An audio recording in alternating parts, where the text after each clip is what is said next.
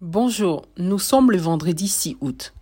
Vous écoutez le 25e numéro de Ponajek, la capsule audio du groupe d'études sur le Congo, centre de recherche basé à l'Université de New York qui tente d'éclairer l'actualité congolaise. Je m'appelle Ange Makadingoy et je suis chercheuse au sein du GEC. Cela fait plusieurs semaines que la RDC intensifie sa campagne de mobilisation des pays membres de la communauté de développement de l'Afrique australe, SADC, en faveur de son candidat Faustin Luanga au poste de secrétaire exécutif.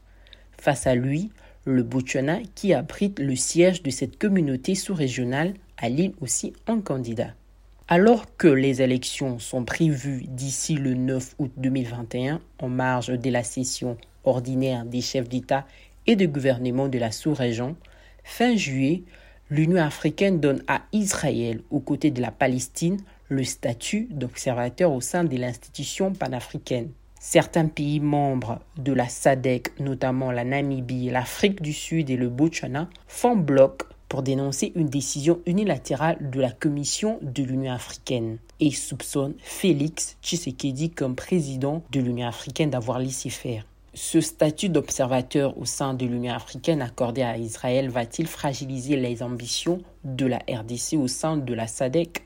Sur le papier, Faustin Luanga dispose des potentiels pour diriger le secrétariat exécutif de la SADC. Haut fonctionnaire de l'Organisation mondiale du commerce, le candidat de la RDC est professeur d'économie des finances à l'Université de Nagoya du Japon et à l'Université internationale de Genève. Selon la diplomatie congolaise, Faustin Luanga dispose de plus de 25 ans d'expérience nationale et internationale sur des questions relatives à la gouvernance commerciale, au développement économique des pays et à leur intégration au système commercial multilatéral.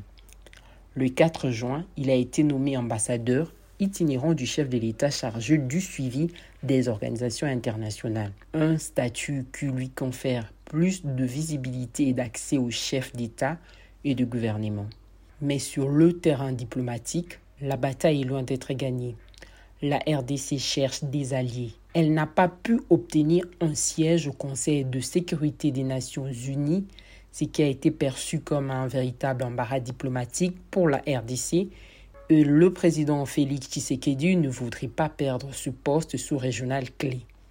Malgré une campagne tardive, la délégation congolaise conduite par le ministre des Finances Nicolas Kazadi a déjà pu se rendre au Comores, à Madagascar, aux Seychelles, en Tanzanie et au Mozambique, pays à la tête de cette organisation, pour tenter de convaincre les chefs d'État à porter la candidature de la RDC. Félix Tshisekedi compte aussi sur le soutien de l'Angola, du Zimbabwe et les Swatini mais la décision de l'Union africaine qu'il préside d'accorder le statut d'observateur à Israël risque de compromettre ses efforts diplomatiques sur le plan sous-régional, car elle passe mal auprès des pays qui soutiennent la cause palestinienne, notamment l'Afrique du Sud, première puissance au sein de la SADC capable d'influencer les autres pays.